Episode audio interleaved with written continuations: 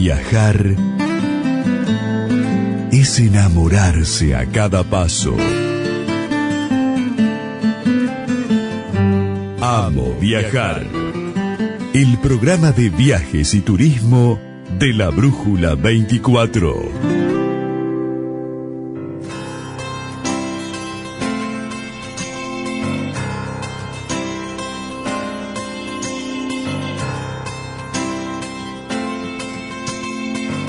Bueno, vale, vamos eh, con el segundo bloque del programa. Así es, ¿a quién tenemos en el piso? Bueno, hace rato que queríamos eh, tener esta conversación eh, y de, invitarla a la decana de, la carrera de Geografía y, Turismo de la Universidad Nacional del Sur y está con nosotros la magíster Cecilia Rodríguez.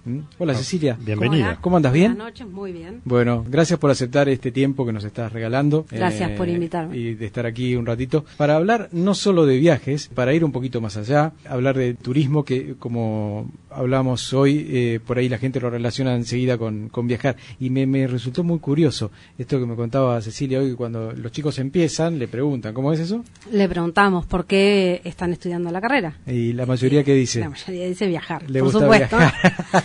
y la profesora que da en primer año les recomienda comenzar a trabajar para poder viajar. Claro, claro. Exacto. Porque la carrera no es solo viajar las dimensiones del turismo son múltiples, es una actividad y un fenómeno social muy complejo para abordar que no implica simplemente viajar. Se viaja, hay algunas actividades, pero el turismo para nosotros no es solamente un viaje.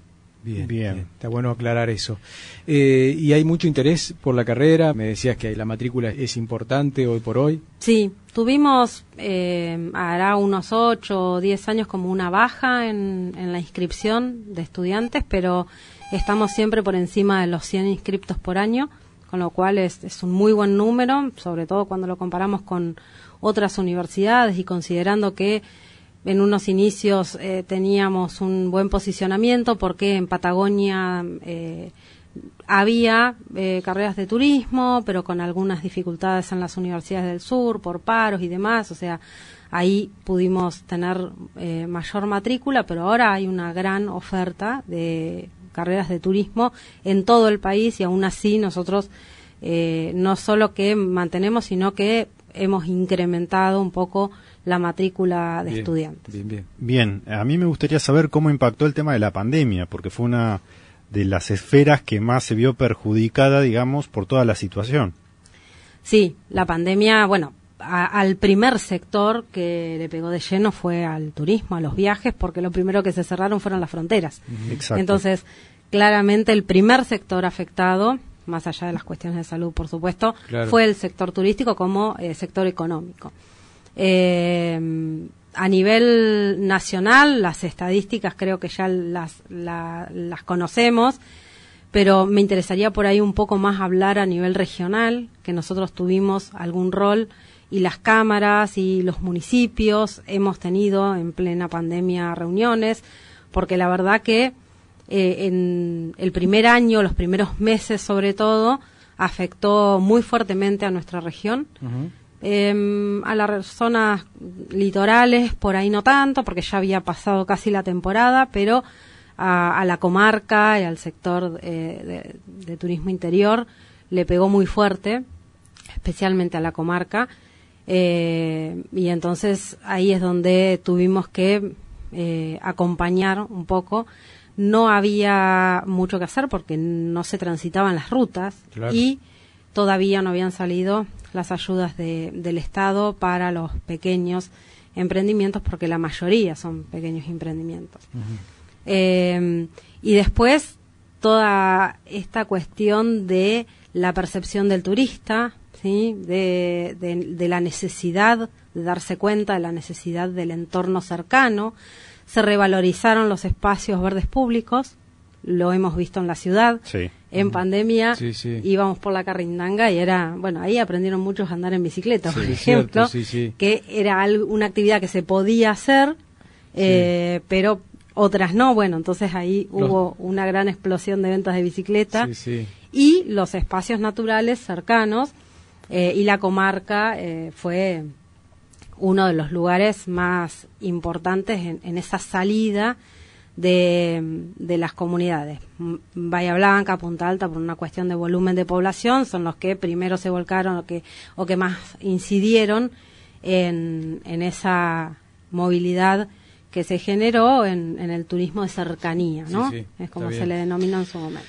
Bueno, estuvimos viendo con Ale tu currículum que es súper extenso y sos una apasionada por esto del turismo. Y a ver, hablemos un poquito más, eh, un poquito más allá de los viajes. ¿eh? ¿En qué consiste este tema de, la carrera de turismo? Explicanos fácil, pensando también en las salidas laborales, algo hablamos mm. antes del programa, de algunas sorpresas que por ahí se encuentran con actitudes que tienen los alumnos o, exalumnos de la, de la carrera, en trabajo que consiguen. Bueno, es mucho más amplio que lo que por ahí pensamos enseguida cuando hablamos de turismo, de, en los viajes, como decíamos hoy. Sí, claramente eh, la carrera de turismo en principio tiene actualmente el plan vigente en el quinto año dos orientaciones, una más orientada a las empresas, a la gestión empresaria, y la otra a los destinos turísticos, ¿sí? más a la planificación y gestión de los destinos.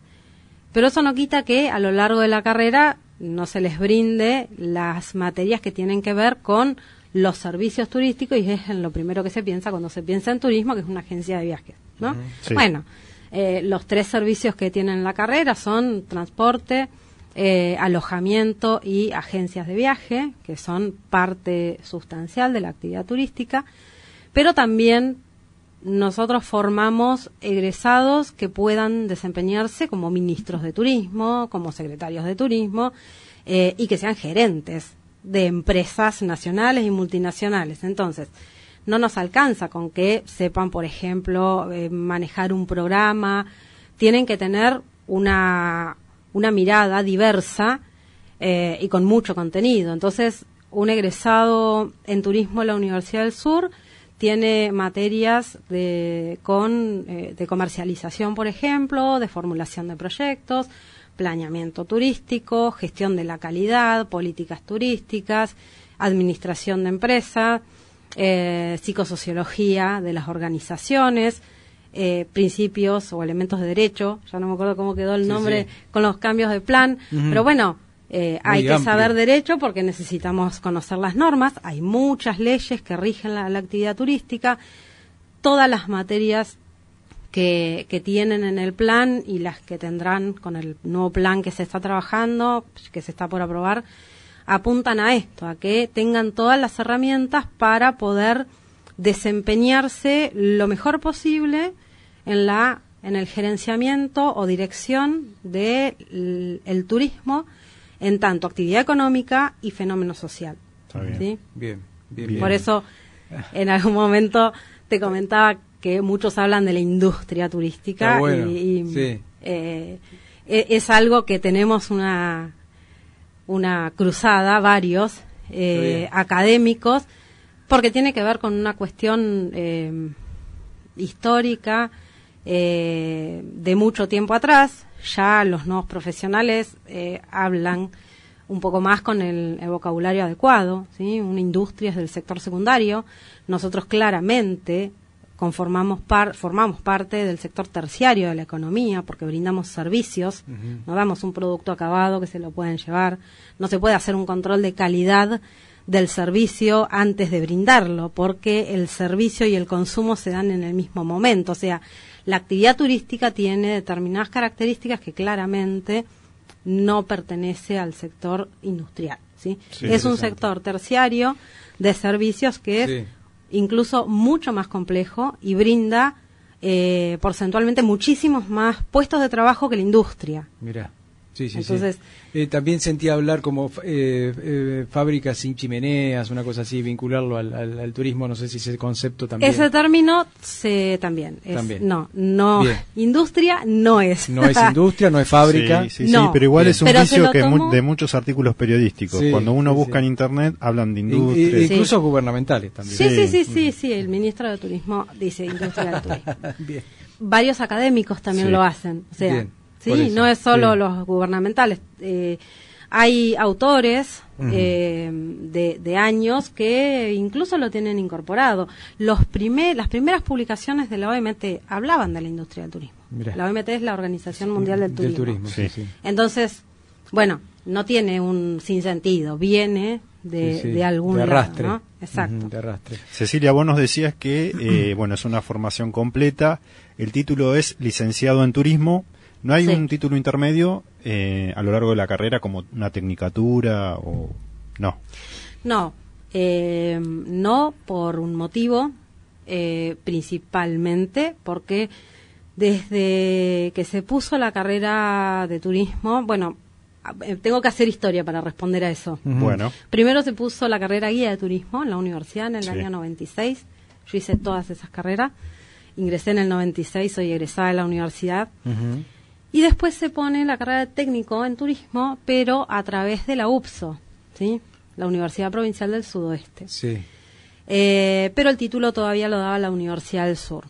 Y después se pone la carrera licenciatura en turismo, que en ese momento todos los planes fueron elaborados por profes del Departamento de Geografía y Turismo, entonces articulaban eh, las carreras y se reconocían las materias para continuar y, hacer las materias que faltaran para el grado siguiente.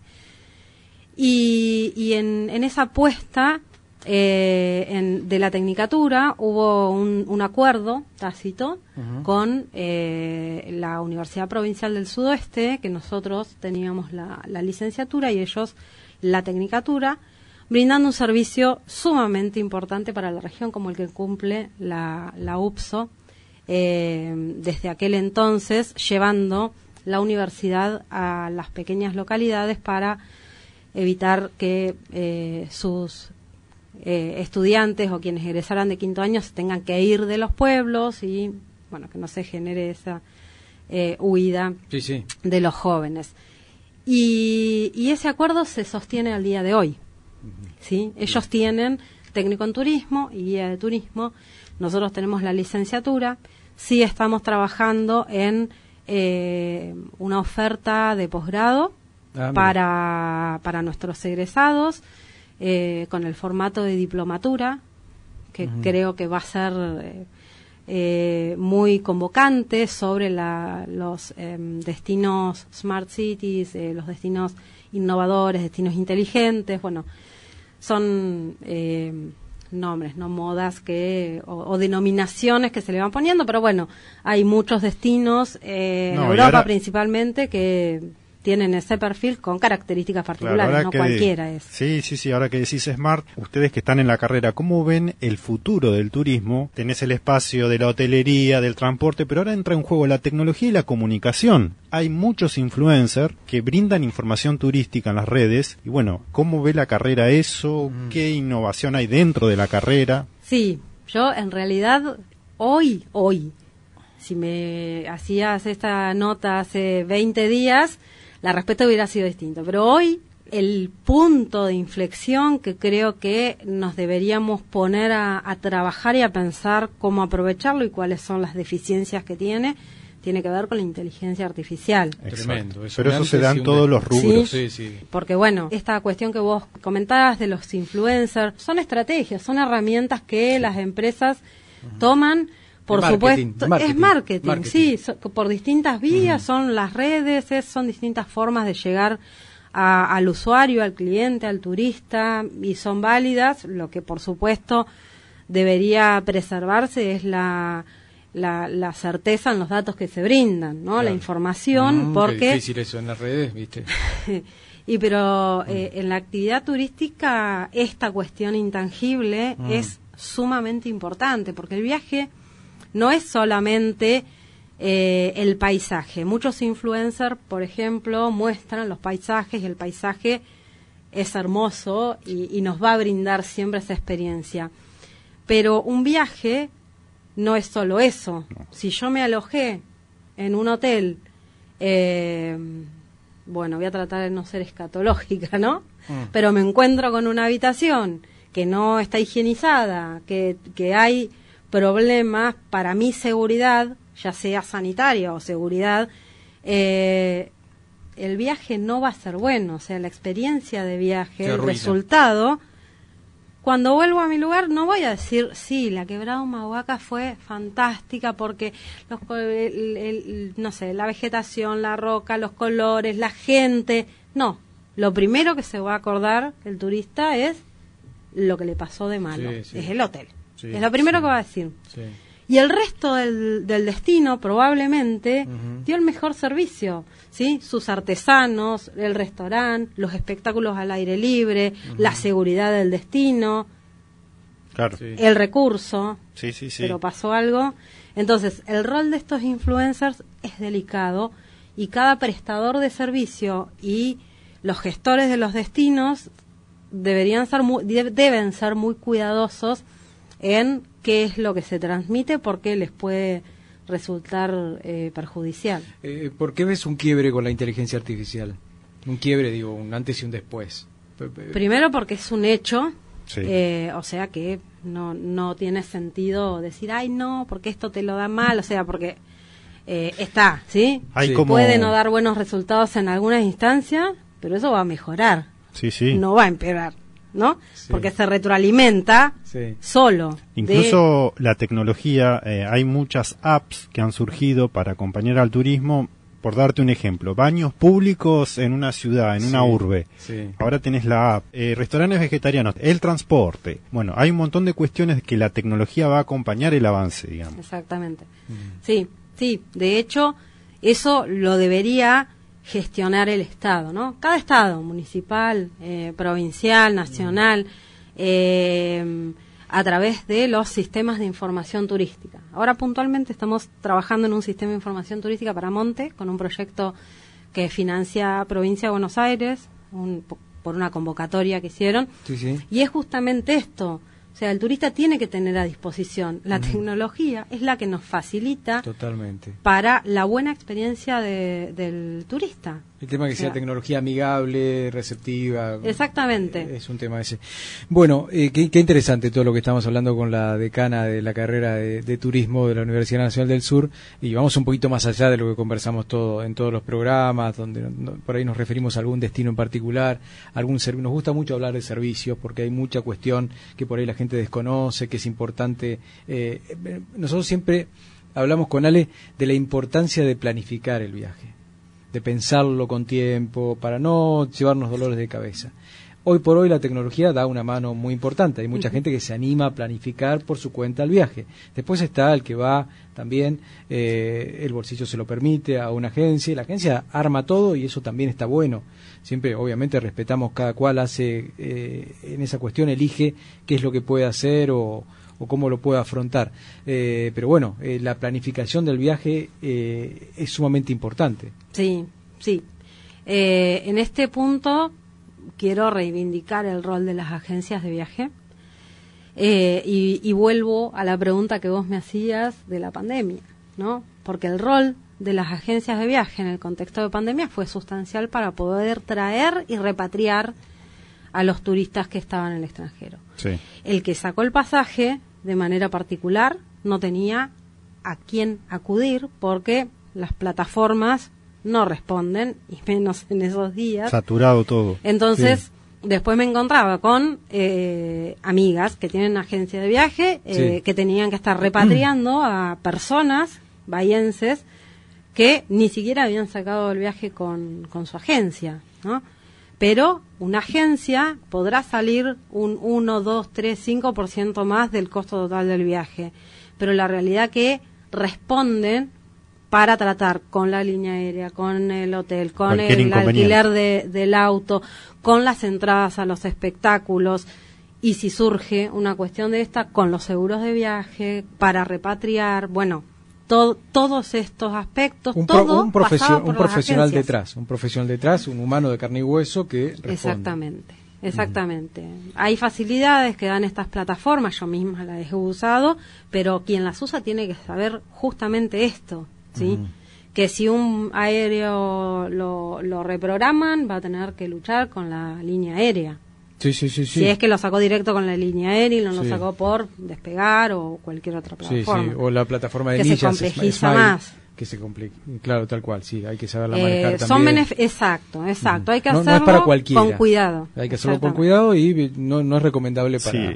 Sí. Sí, la pandemia trajo los desafíos que, comentas. que tener tiempo. Y ahora con, digamos, con la normalidad hay como un boom de los viajes. Es como que la actividad está creciendo muchísimo. Sí, sí, finalmente despegó, pero les costó mucho, ¿eh? Les costó mucho. Yo creo que las empresas de viajes y turismo recién este año están levantando cabeza eh, en términos de volver a recuperar volumen de viaje, algunas que recién ahora están volviendo a abrir al público, que tuvieron que cerrar, seguían brindando sus servicios sin local por, por bueno, por los costos, sin, si no tenés, tenés las fronteras cerradas, no podían eh, sacar pasajeros ni entrar.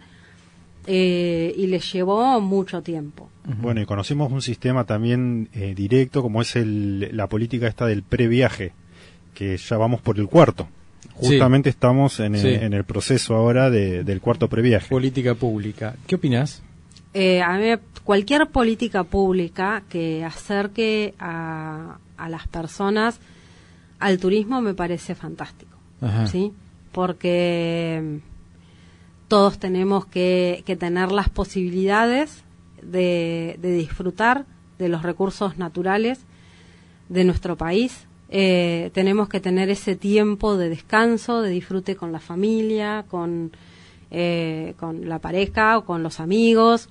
Y el previaje lo que hace es incentivar eso, ¿no? Es poner más cerca nuestros propios destinos a, a toda la gente. Creo que las políticas que tiendan a acercar eh, y a facilitar derechos a la comunidad siempre van a estar muy buenos. Ayer leía una crítica que me llamó la atención, eh, no es que esté de acuerdo, sino que está bueno traerla acá a la mesa.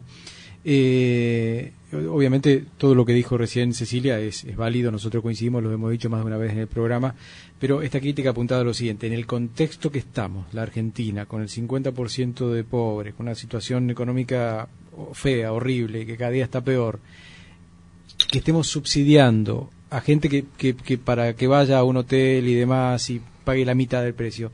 Era, era como, me, resultó llamativo, me llamó la atención. No sé si eh, es bueno mezclar, comparar, pero bueno, nada, me, me, me, me pegó así como un golpazo. Mira, eh, está muy bueno traerlo porque mm, llevarlo solamente quizás yo también lo hice en mi respuesta, ¿no? Pero llevarlo solamente a esta cuestión de se financia eh, el ocio, ¿sí? El tiempo libre, eh, es un poco reduccionista.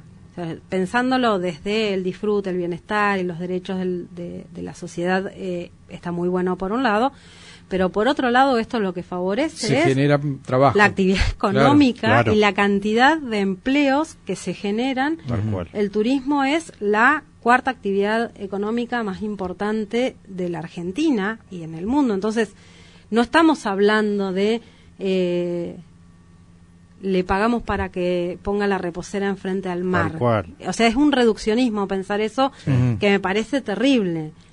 Muchas veces es por no entender la dinámica y, la relevancia del sector, ¿no? Sí, sí. Pero es muchísimo trabajo para mucha gente. Es un, el turismo tiene un efecto de derrame enorme, que no va directo en un destino, por ejemplo.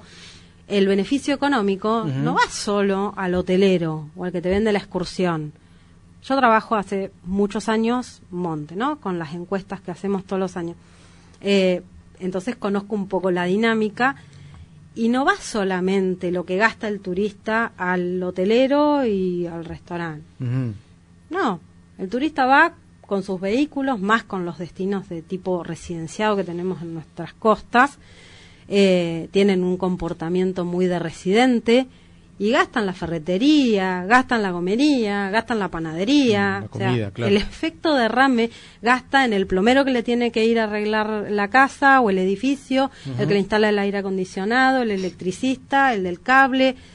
El efecto derrame, y eso no son beneficios directos al turismo, esos son indirectos. El efecto derrame que tiene la actividad es muy grande. Entonces, pensar solamente en que se está financiando para que vayan a tomar sol, eh, me parece que es reduccionista. Es reduccionista. Y ahí justo habló del mm. tema de recursos naturales, disfrute, efectos, mm. efectos, y entra en juego la sustentabilidad. Qué importante que es ahora el tema de lo sustentable, ¿no? Con el medio.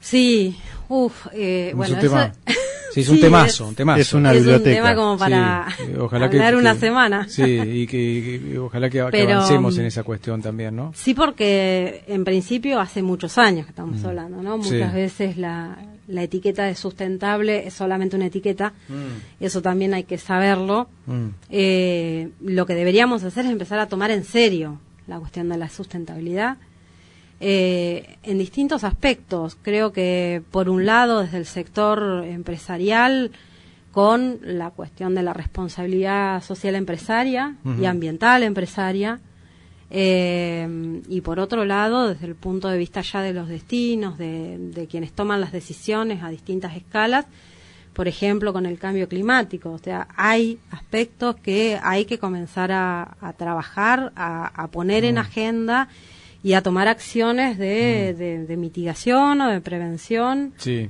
el turismo con animales también es un tema eh, que a mí me, llama mucho la atención. No, no digo en, aquellos eh, parques donde están los animales en su ambiente, sino digo, qué sé yo, acaso mundo marino, situaciones eh, que hemos visto también en otros países con los delfines. No, pero Argentina, es un tema que a mí me... incluso en comparación... eso es algo que hay que cambiar. Argentina eh, es mucho más avanzado que muchos países que estuvimos del primer mundo, que todavía tienen zoológicos, que... muchas cuestiones que, ya son, quedaron retrógradas, digamos. Mm.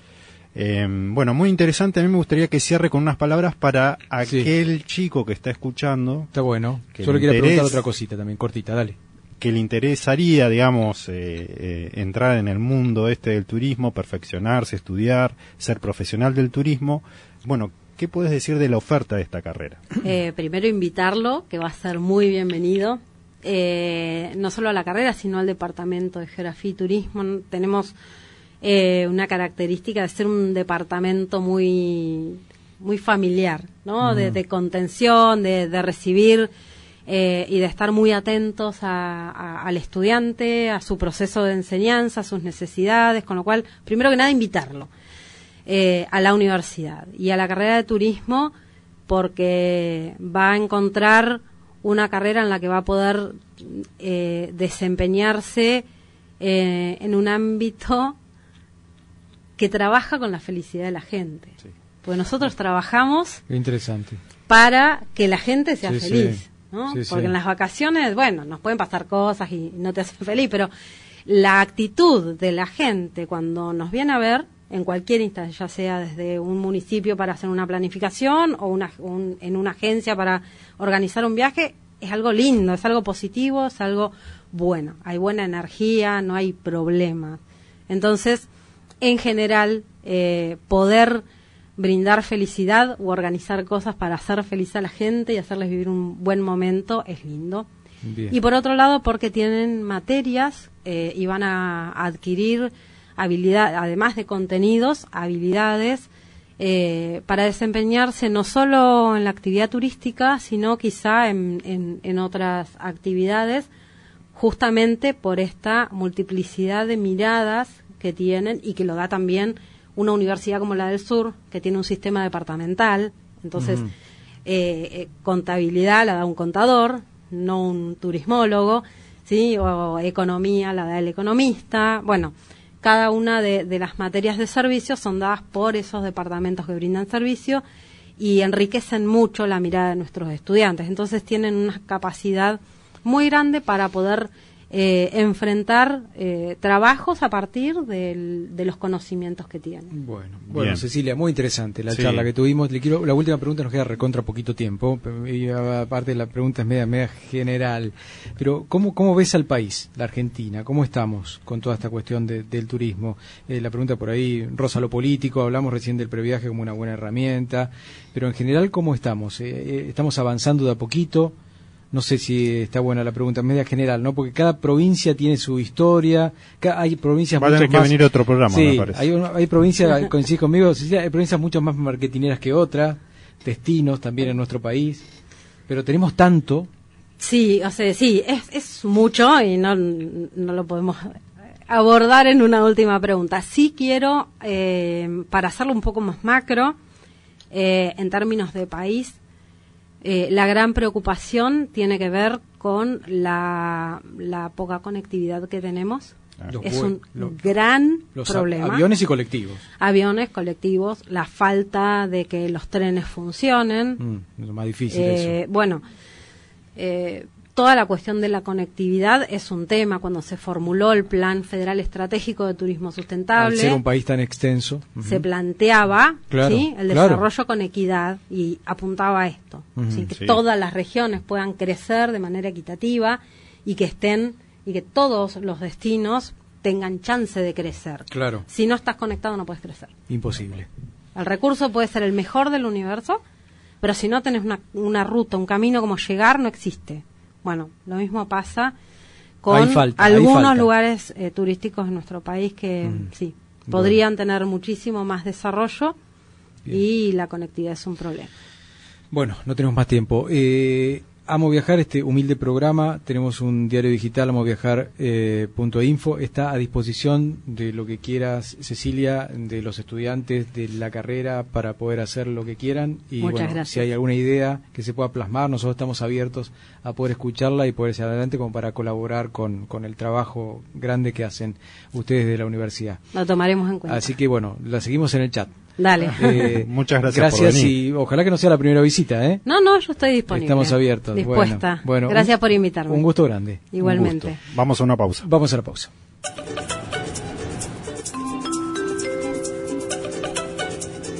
Última llamada para los pasajeros del vuelo Jetlag 0712 con destino a la diversión. Por favor, diríjanse a la puerta de embarque. El mejor viaje siempre es el próximo. Amo viajar. Un programa de turismo en la Brújula 24.